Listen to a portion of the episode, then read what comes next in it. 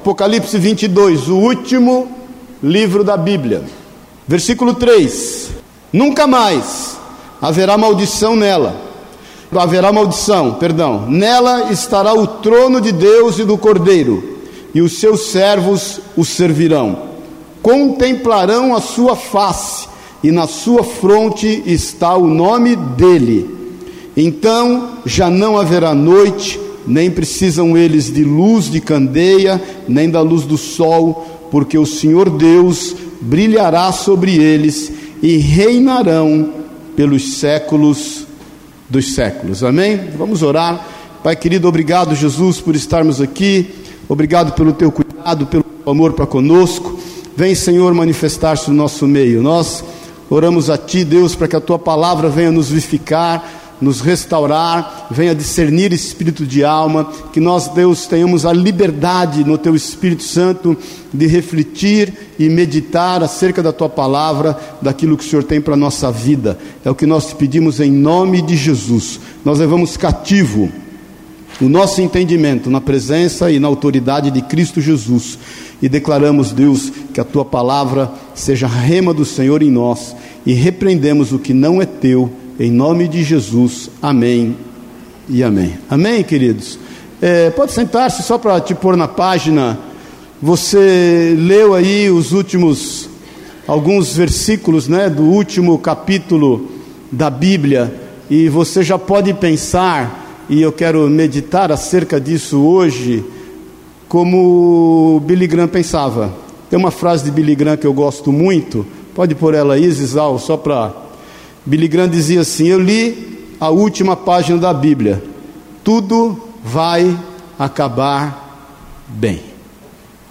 Amém? Tudo vai acabar bem. Você acabou de ler comigo a última página da Bíblia. Você sabe que nós vamos reinar pelos séculos dos séculos.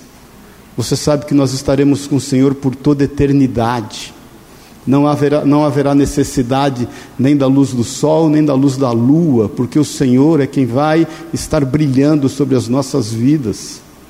Nós não precisamos também especular nada, conjecturar nada, porque nós sabemos que haverá o reinado e o reinado eterno do Senhor. Então, deixa eu começar te dizendo isso: tudo vai acabar bem. Muitas vezes nós temos andado correndo para cima de um lado para o outro, aquilo que o Daniel, pelo Espírito Santo, ministrou, né? A gente tem andado tão preocupado, a gente está tão atarefado trocando o importante pelo urgente, a gente já não, já não tem tempo para nós mesmos, nós não temos tempo para as pessoas que nos são importantes. Nós muitas vezes só temos conseguido tempo para realizar os nossos sonhos, custe o que custar, passe por cima de quem passar. Nós muitas vezes só temos tido olhos para realizar e cumprir os nossos desejos somente, nos esquecendo aquilo que tem gerado em torno de nós. E além de tudo, nós temos deixado de meditar na palavra de Deus, estamos nos esquecendo de que tudo vai acabar bem. Eu não ia até falar, mas me lembrei agora e eu creio que é do Espírito Santo de Deus. Em 86 eu tinha uma grande aflição, 25 anos de idade, sempre gostei de trabalhar, sempre gostei, né? Sempre fui mais do que hiperativo, sei lá se tem, se a psicologia explica isso. E sempre esse, e eu sempre, né, aquele desejo e, e lendo a palavra de Deus, já começando a ensinar e ministrar a palavra de Deus e aprendendo e, e buscando ao Senhor, e, e, já, já quando eu comecei a pregar publicamente, inclusive, mas eu tinha um vazio dentro de mim, que pode parecer bobeira para muitos de vocês, e que para mim era muito importante, era um conflito, aliás, era uma aflição, que eu orava ao Senhor e falava: Senhor, é o seguinte, me fala o que é que eu vou fazer no céu, fala para mim o que, que eu vou fazer aí, porque aí não vai ter carro para lavar, eu gostava de lavar carro, não vai ter óculos para vender, sempre gostei de vender óculos, não vou trabalhar, o que, que eu vou fazer nos céus? E eu me lembro que nessa época eu tinha um grupo na igreja que eu fazia parte, que todas as quartas-feiras a gente estudava o livro de Romanos. E a gente estava estudando o livro de Romanos naquela época, em cima eh, de um livro do Atmani que chama Vida Cristã Normal, muito legal o livro, inclusive, e antigo, mas atual. E no final, não, a gente fazia um círculo, uma oração, eu estava orando, eu tive um arrebatamento. Ninguém viu, eu não caí no chão, não saí rolando, não sei quanto tempo passou, não sei. E aí, nesse arrebatamento, eu tive diante do Senhor. E eu até evito, nunca falei muito isso de púlpito, mas aí diante do Senhor, eu, eu e algumas pessoas, o Senhor nos recebeu, e eu me lembro que eu olhava para o lado esquerdo, vi uma multidão de pessoas, multidão de pessoas, e um tribunal, um tribunal redondo, e o Senhor ali julgando aquelas pessoas, e o Senhor conosco aqui, e aí eu na mesma hora eu entendi, puxa, a onipresença do Senhor. O Senhor é onipresente. E na mesma hora o Senhor falou assim: aquele, aquele julgamento não é para vocês. Irmãos, eu, se tem uma área que eu gosto bastante é a escatologia. Depois de muitos anos eu vim entender acerca da, dessa afirmação que Jesus fez. E depois a gente até compartilha um dia sobre isso. Mas ele falou: esse julgamento não é para vocês. E na mesma hora a gente saiu voando. E aí eu lembro, isso é claro na minha mente até hoje. Comecei, eu comecei a ver coisas assim impressionantes, inenarráveis, coisas lindas, coisas da natureza, no alto das montanhas, nos mares, nos rios, assim, coisas que são marcadas até hoje, nos céus. E, e aí aquilo que eu via, eu imagino, eu estava extasiado. Mas ao mesmo tempo eu tinha um sentimento de paz de plenitude, de estar completo, que eu nunca tive na minha vida, nem antes e nem depois. Foi só para aquele momento. Uma plenitude, uma sensação de estar cheio, pleno, completo, não faltava nada, não tinha nenhum tipo de vazio.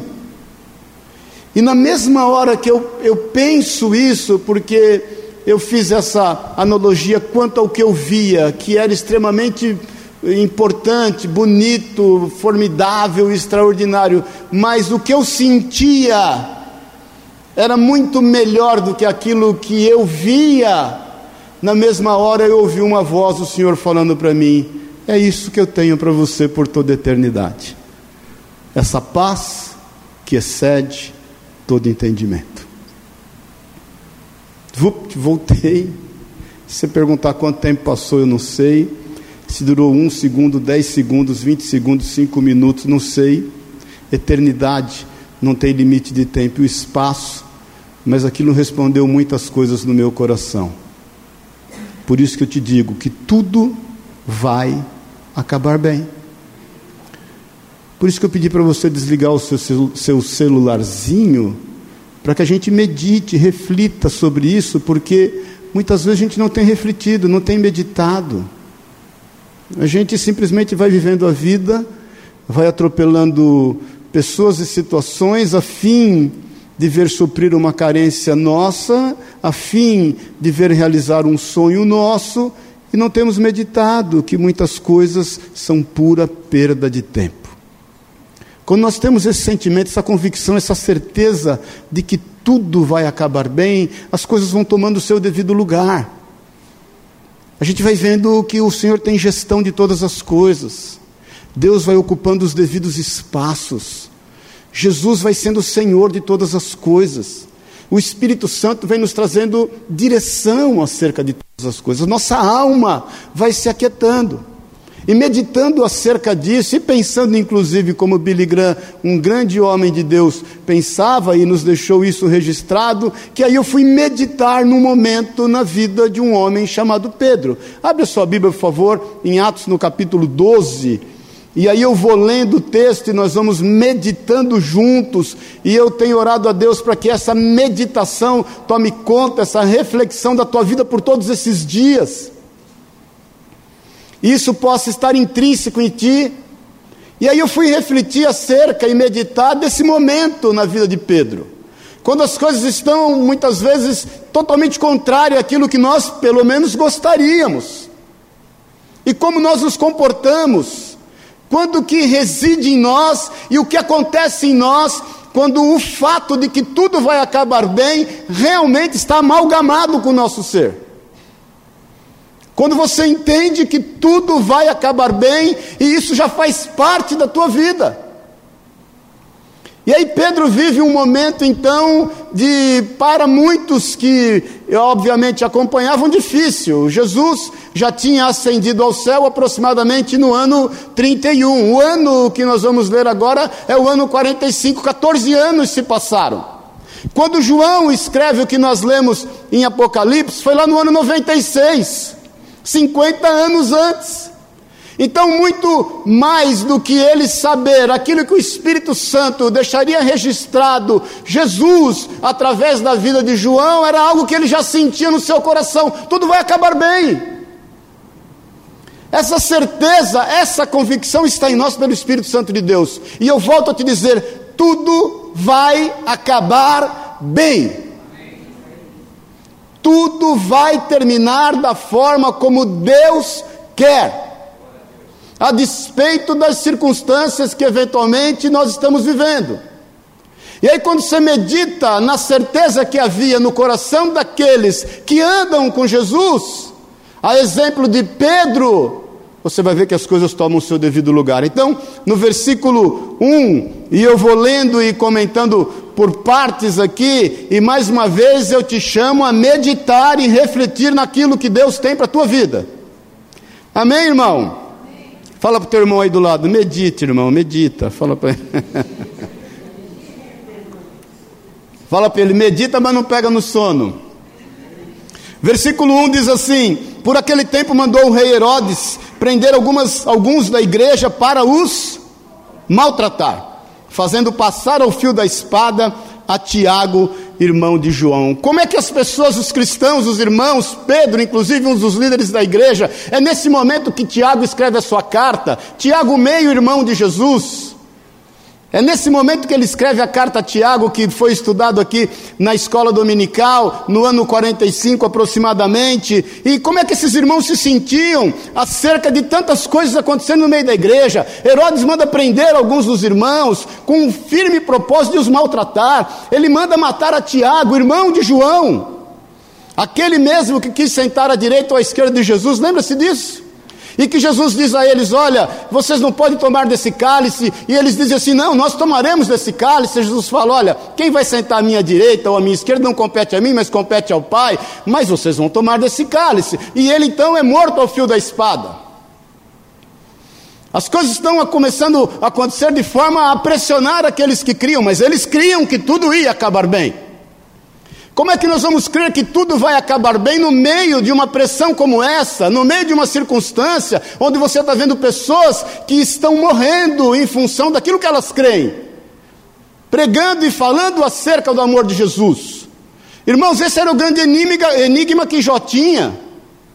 Jó, em momento algum do livro de Jó, e Jó foi o primeiro livro que eu li na Bíblia com 17 anos de idade, e, e quando, logo que eu me converti, eu li o livro de Jó inteirinho, não sei quantas vezes, mas você não vê em momento algum Jó discutir ou, ou, ou, ou falar acerca do poder de Deus.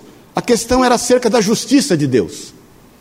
Porque muitas vezes nós estamos com esse sentimento, por que, que Deus não age? Por que, que Deus não muda? Por que, que Deus não mata Herodes? Por que, que Deus não poupa aqueles irmãos? Existe um livro muito famoso de um rabino chamado Harold Kushner. Ele escreveu em 1981, quando o seu filho de três anos de idade adquiriu uma doença raríssima e morreu. Chama, o livro chama assim, Por que coisas ruins acontecem com pessoas boas? Não sei se você já ouviu falar. Seria bom um dia você pegar esse livro e ler. E ele, ele escreve esse livro porque ele ele meditando acerca do que tinha acontecido, ele pensa assim: o que eu vou fazer agora? Porque se eu deixar de crer em Deus, eu tenho que deixar de ser rabino.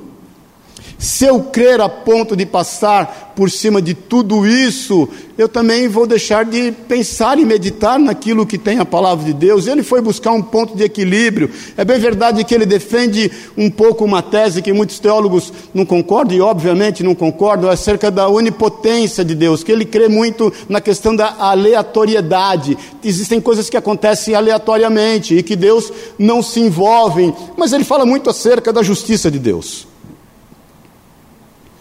Irmãos, Deus é justo. Muitas vezes a gente está se apegando às coisas que a gente está vendo somente dentro dos nossos olhos, em função do nosso pequeno entendimento. Eu sou capaz de apostar com você que o tempo que você mais falou que algumas coisas não eram justas foi quando você era pré-adolescente, adolescente, um pouquinho depois da adolescência para os teus pais. Quem se lembra disso só pisca. O quantas vezes você olhou para o teu pai e para a tua mãe e falou: não é justo. Amém, irmãos? Isso não é justo. Isso, esse não é justo. É em função da nossa imaturidade. Porque muitas vezes nós estamos orando a Deus e dizendo: Senhor, isso não é justo. Não é justo que todas essas coisas aconteçam, só que a gente está vendo só um lado, só uma face dos, do, do, dos fatos. É como que se você estivesse olhando o, o, lado de uma rua cheia de pedregulho, cheio de dificuldade, cheio de perigos, e você não consegue ter o discernimento que essa rua vai terminar, existe uma esquina e que você não consegue vê-la, mas as calçadas, elas são de ouro, as ruas, elas são de diamante. Não há mal algum naquela rua que a gente não consegue ver. A gente não consegue discernir que, após passar isso que a gente entende que não é justo, há um momento então eterno, não um momento, perdão, um período eterno de grande justiça.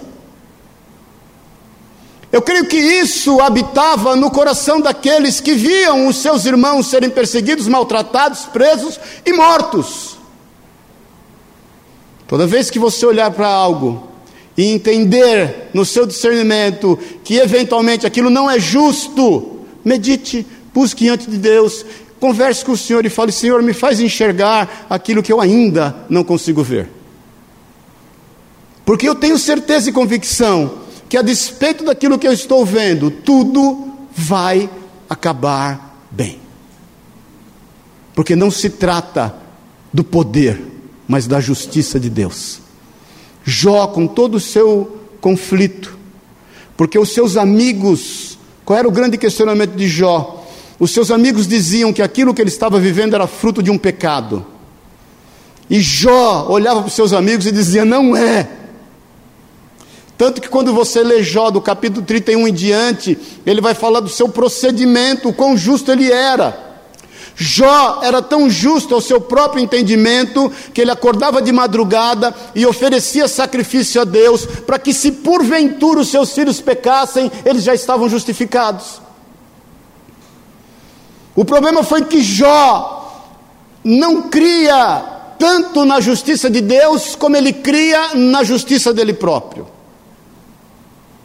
Até o ponto, depois você leia de Jó 38, que, Jó, que Deus chama Jó e fala: Jó, vem aqui.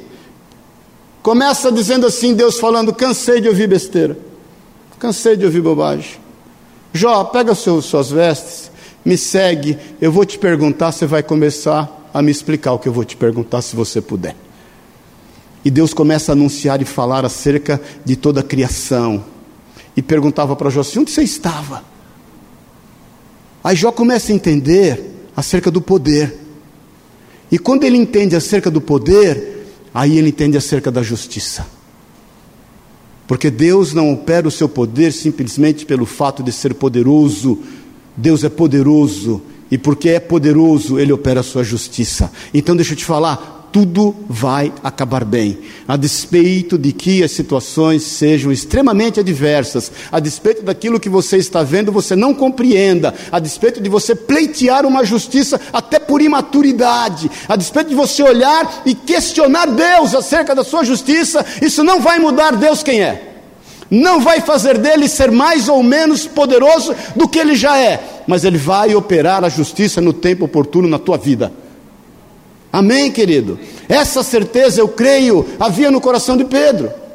Porque a despeito dele não ainda ter contato, aquilo que João escreveria 50 anos depois, ele sabia que tudo ia acabar bem. Mas as coisas às vezes elas não param por aí. No versículo 3 diz assim: Vendo ser isto agradável aos judeus, prosseguiu prendendo também a Pedro. E eram os dias de pães asmos. Tendo feito prender, lançou-o no cárcere, entregando a quatro escoltas de quatro soldados cada uma, para o guardarem tensionando apresentá-lo ao povo depois da Páscoa. É quando o negócio ele não fica mais um tanto quanto só aos nossos olhos, ele bate na nossa carne.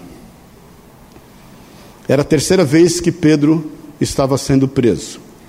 E nessa terceira vez, Herodes toma os devidos cuidados. Não se esqueça que na segunda vez, que está lá em Atos no capítulo 5, a palavra de Deus diz que Pedro e João estão presos e vem um anjo de madrugada e abre, lembra-se disso? Abre a porta para que eles saiam e pede para que eles vão ao templo continuar ensinando. Herodes, para tomar cuidado acerca desse possível desaparecimento de Pedro, o que, que ele faz? Ele monta quatro escoltas de quatro soldados dividido por quatro períodos do dia. A cada seis horas tinha uma escolta de quatro soldados. E quando essa escolta trocava, também trocava porque haviam dois soldados acorrentados, lado um de cada lado, aos braços de Pedro. Será que você conseguia fazer o que numa situação dessa? Bom dia, irmão. Paz do Senhor. Tem quatro. Herodes toma cuidado que Herodes toma. Não, esse pode fugir. Ele deu um jeito de fugir de outra vez. Falaram até que foi anjo, não creio muito nisso, mas já para garantir, eu vou por quatro soldados. Esses quatro soldados vão ficar por seis horas cada, cada período, cada quatro soldados, e vai ficar um de cada lado acorrentado aos braços de Pedro. Muitas vezes a gente, em meio a situação dessa, começa a questionar: será que tudo vai acabar bem? Ou ainda pensa assim: será que isso vai acabar? Se acabar, vai acabar bem? Aí eu faço uma outra reflexão e uma outra meditação acerca do Salmo 23. Lembra dele? Quem se lembra dele? O Senhor é o meu. Põe aqui, Ziza, por favor. Eu quero que você reflita em, em, até o versículo 4. É, mas o versículo 1 do Salmo 23, abre aí na tua Bíblia enquanto. Está aqui, pronto.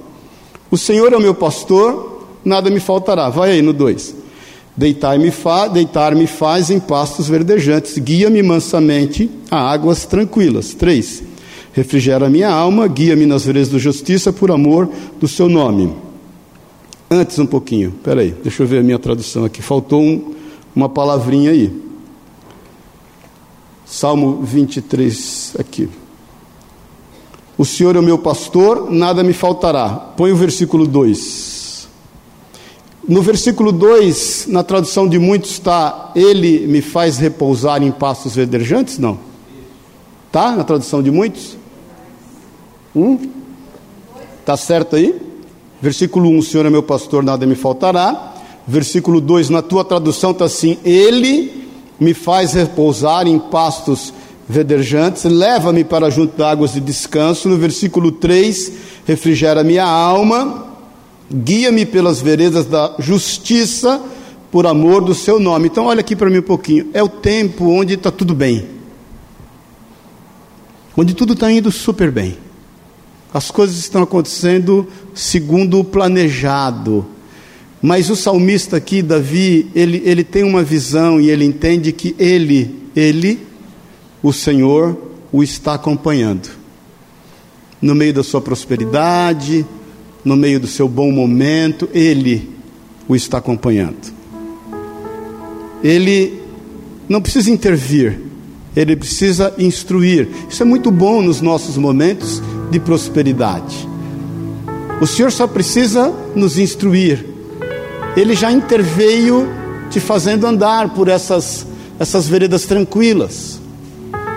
Mas eu até ministrei a semana passada: a vida é feita de altos e baixos. A vida é feita de fluxos, muitas vezes descontinuados. E eu fico imaginando Pedro meditando, aí sim, ele tinha essa informação acerca disso. O Senhor é meu pastor, nada me faltará. Deitar me faz em passos verdejantes refrigera minha alma, ele, ele, ele tem acompanhado. Mas naquele momento que ele está preso, acorrentado a homens, aí eu medito no, no versículo 4, vamos ver como está essa tradução. Ainda que eu ande pelo vale da sombra da morte, não temerei mal nenhum, porque tu estás comigo, o teu bordão e o teu cajado me consolam. Quando você se refere a alguém como ele, é porque ele não está tão próximo. Eu, tu, ele. Mas quando em meio à necessidade, quando em meio à angústia, quando em meio à dúvida, quando em meio à aflição, quando em meio à perseguição, quando em meio ao fora do planejado, a gente pode dizer: Tu estás comigo. Eu creio que era isso que, a despeito daquilo que Pedro estava passando, acorrentado com aqueles homens, debaixo daquela, daquela guarda, sabedor que as outras prisões que ele teve nenhum companheiro dele tinha morrido daquela forma cruel como alguns estavam morrendo. Ele podia dizer: Senhor, eu sei que tu estás comigo. Então medite e saiba que tudo vai acabar bem, porque ainda que você esteja passando por esse vale de sombra da morte, não é Ele, mas é o tu mais próximo que você pode ter do Senhor sobre a tua vida, está ao teu lado. Ele está contigo. Para de ficar igual siri na lata, se batendo, peixe na rede. Para de andar sem esperança, irmãos. Falei domingo passado o, o, o, Daniel nos lembrou aqui, e eu te falei domingo passado: sem dinheiro, sem recursos, você vive. A gente sabe viver sem dinheiro, se não sabe, aprende, não é verdade? Você dá um jeito para comer, você dá um jeito para dormir, alguém vai te ajudar, você só não vive sem esperança. Eu conheço muita gente com muito dinheiro, sem esperança, tirando a própria vida.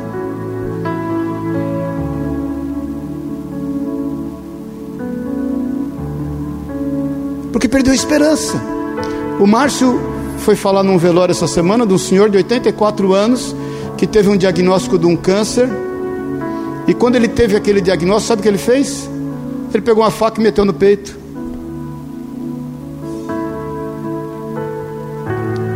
E quando a família foi socorrê-lo, ele ainda estava vivo. Ele falou: Eu quero morrer, por favor. Não tira, não tira, não tira. Foi para o hospital. Naquela. Morreu, morreu no hospital. Sem esperança ninguém vive. Então deixa eu te falar, tudo vai acabar bem. Porque se você tem vivido momentos onde Ele tem te acompanhado, você também vai viver momentos onde tu, Senhor, de forma bem próxima, vai estar ao meu lado, me sustentando e me segurando. Eu creio que esse momento na vida de Pedro foi assim, extremamente importante. No versículo 5 diz assim: Pedro, pois, estava guardado no cárcere, mas havia oração incessante a Deus por parte da igreja em favor dele. Quando nós cremos que tudo vai acabar bem, sabe o que a gente faz? A gente ora, até porque nós temos esperança, nós cremos, nós temos fé. O nosso papel é orar, ora. A igreja incessantemente orava pela vida de Pedro. Você vai ler aqui, nós sabemos que Deus enviou o anjo e livrou Pedro. Agora, o anjo veio, mas foi a oração que determinou a vida do anjo. Porque a igreja estava incessantemente orando.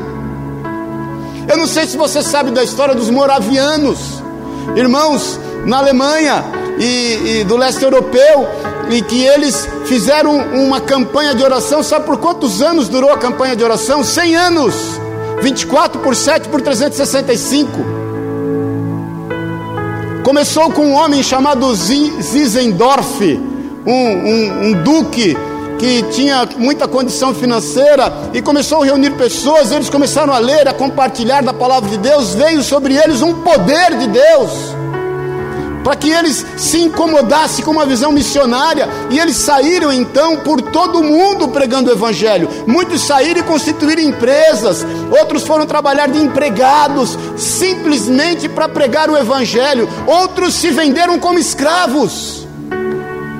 Teve a história de dois moços de aproximadamente 20 anos de idade que se despediram da sua família debaixo de muita comoção, porque eles se ofereceram para um lord inglês na Índia a trabalhar como escravos. Não, eles se ofereceram para pregar o evangelho para os escravos desse homem. Eram aproximadamente mais de mil escravos. E esse homem falou: Não, eu não quero vocês aqui, não vem disseminar nada aqui. Aí eles mandam uma carta e se oferecem a ser como escravos. Não, então nós vamos como escravos. E esse Lord inglês escreve dizendo assim: é o seguinte, se quiser vocês venham, eu não pago nem a passagem, vocês vão ser escravos aqui. Eles se venderam como escravos, pegaram os recursos que eles obtiveram em função desse, desse, dessa venda, pagaram a sua passagem e foram ser escravos. Nunca mais voltaram, mas é pregaram o Evangelho. Certeza. Ore, querido. A tua oração vai mudar o mundo, literalmente. Porque nós oramos, porque cremos que tudo vai acabar bem. Sabe quando você desiste de orar? É porque você já não tem certeza de que as coisas vão dar certo. Ah, vou pedir para quê? Deus sabe todas as coisas, Deus sabe o que precisa ser feito, o que não precisa. Deus, ah, Deus está acompanhando, se Deus quiser fazer, Ele faz. Ore. O anjo vai vir, mas quem vai dar ordem ao anjo é a tua oração. Nós deixamos de orar quando nós deixamos de crer. Amém, irmão? Quando nós sabemos que tudo vai acabar bem, nós oramos. Mais ainda, nós estamos aqui correndo aqui agora. Quando Herodes estava para apresentá-lo naquela mesma noite, Pedro, Pedro o quê? Só os vivos digam amém. Pedro dormia entre os dois soldados acorrentado com duas cadeias e sentinelas à porta aguardavam no cárcere. Você dormiria?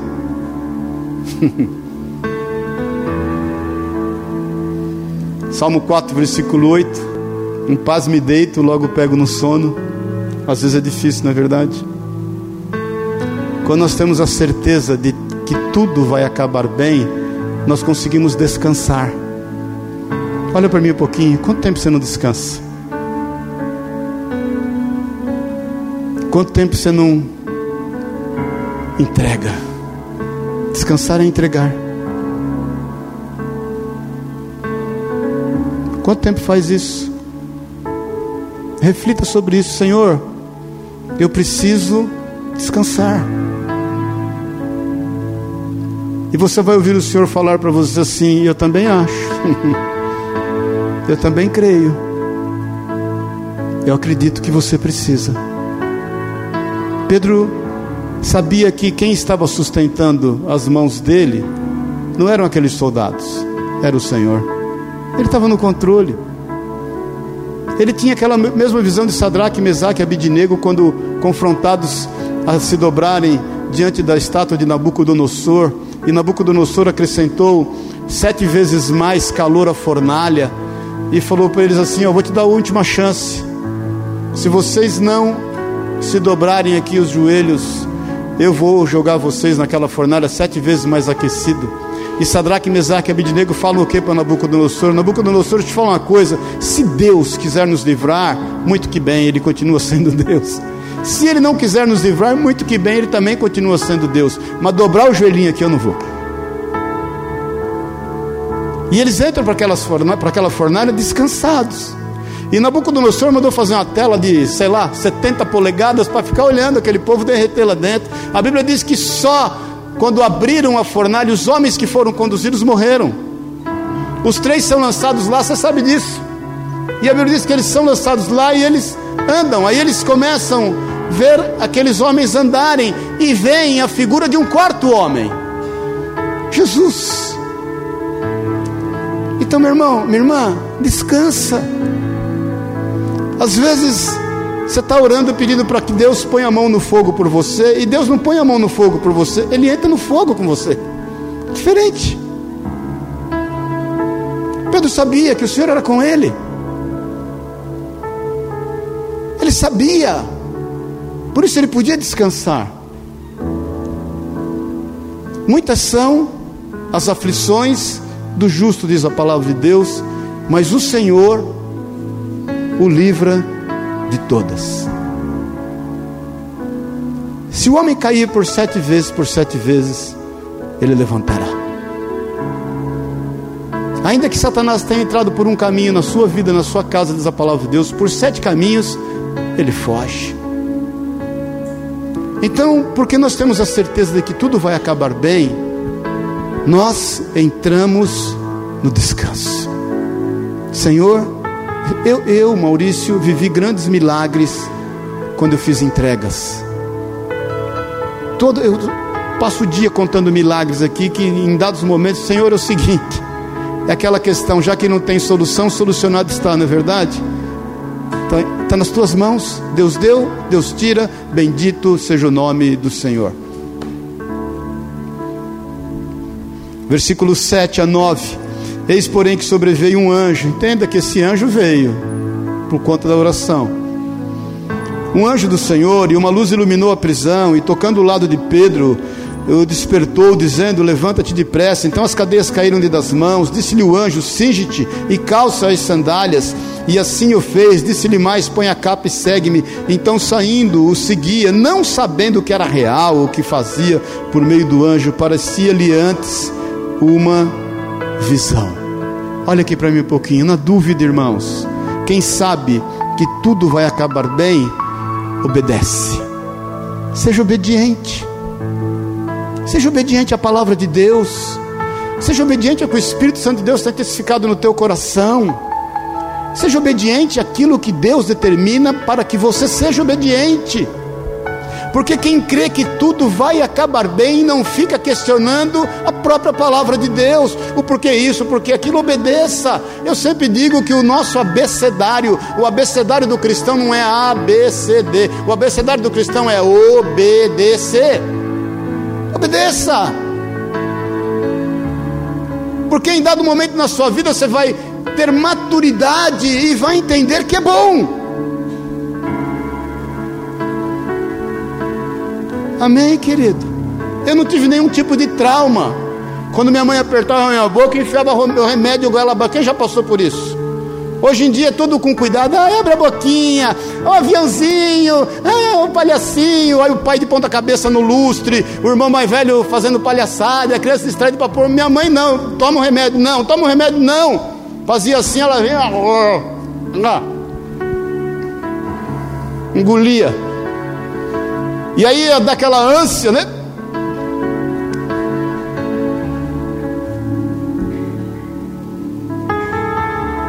Tenho nenhum trauma. Nenhum trauma. Obedeça. O Espírito Santo tem ministrado no teu coração. Você sabe o que é preciso ser feito. Amém, irmãos? Obedeça, porque você sabe que tudo vai acabar bem. O Senhor te ama. E aquilo que Ele deixou escrito na Sua palavra é para o teu bem, para o nosso bem. Os propósitos do Senhor dizem respeito à eternidade. Versículo 11: Então Pedro, caindo em si, ele não sabia de nada, obedeceu. Aí ele cai em si, disse: Agora sei verdadeiramente que o Senhor enviou o seu anjo e me livrou da mão de Herodes e de toda a expectativa do povo judaico. Quem sabe que tudo vai acabar bem, reconhece que o Senhor tem domínio de todas as coisas. Caia em si, meu irmão, e entenda, minha irmã, que Deus tem o controle. Jesus tem o domínio. Ele é o Alfa e o Ômega, o princípio e o fim. Ele é quem diz: nada do que foi proferido pela boca do meu servo Moisés deixou de ser cumprida toda palavra foi cumprida. É Ele quem vela por essa palavra de dia e de noite para fazê-la cumprir. Versículo 12: Considerando ele a sua situação, resolveu ir à casa de Maria, mãe de João, com o combinado Marcos, onde muitas pessoas estavam congregadas e oravam. Reparte. Pedro, entendendo tudo que ele viveu, ele tinha que repartir com aqueles que estavam orando. Ele tinha que ir lá e dizer: Olha, tudo vai acabar bem. Vamos terminando aqui. Versículo 13: Quando ele bateu ao póstigo do portão, veio uma criada chamada Rode ver quem era, reconhecendo a voz de Pedro, tão alegre ficou que nem o fez entrar, mas voltou correndo para anunciar que Pedro estava junto do portão. Eles lhes disseram: Estás louca? Ela, porém, persistia em afirmar que assim era, então disseram: É o seu anjo Entretanto, Pedro continuava batendo, então eles abriram e viram-no, viram-no e ficaram atônitos. Eu sempre falo e vou repetir: há portas que Deus abre. Deus abriu a porta da cadeia, os soldados não puderam é, reter Pedro, as algemas caíram, mas tem portas que é a igreja que tem que abrir. O mesmo Deus, o mesmo anjo, mesmo Deus que enviou aquele anjo em função da oração para abrir aquelas portas, podia estar com ele. A Bíblia diz, nós passamos por cima desse versículo aqui, que em dado momento, logo que ele sai, o anjo se aparta. Pedro, porque tudo ia acabar bem, não se sentiu desamparado. O anjo foi embora e ele continuou firme no Senhor. Mas aquele anjo podia ir com ele até abrir a porta dos irmãos, aquela porta da igreja que tinha que bater. Mas a reflexão que eu faço acerca disso, e eu quero que você faça também, que nós temos que ser responsáveis por aquilo que nós oramos. Amém, irmãos? Não adianta nada nós orarmos para que a nossa família seja salvo e nós não formos lá nos envolver para que isso aconteça.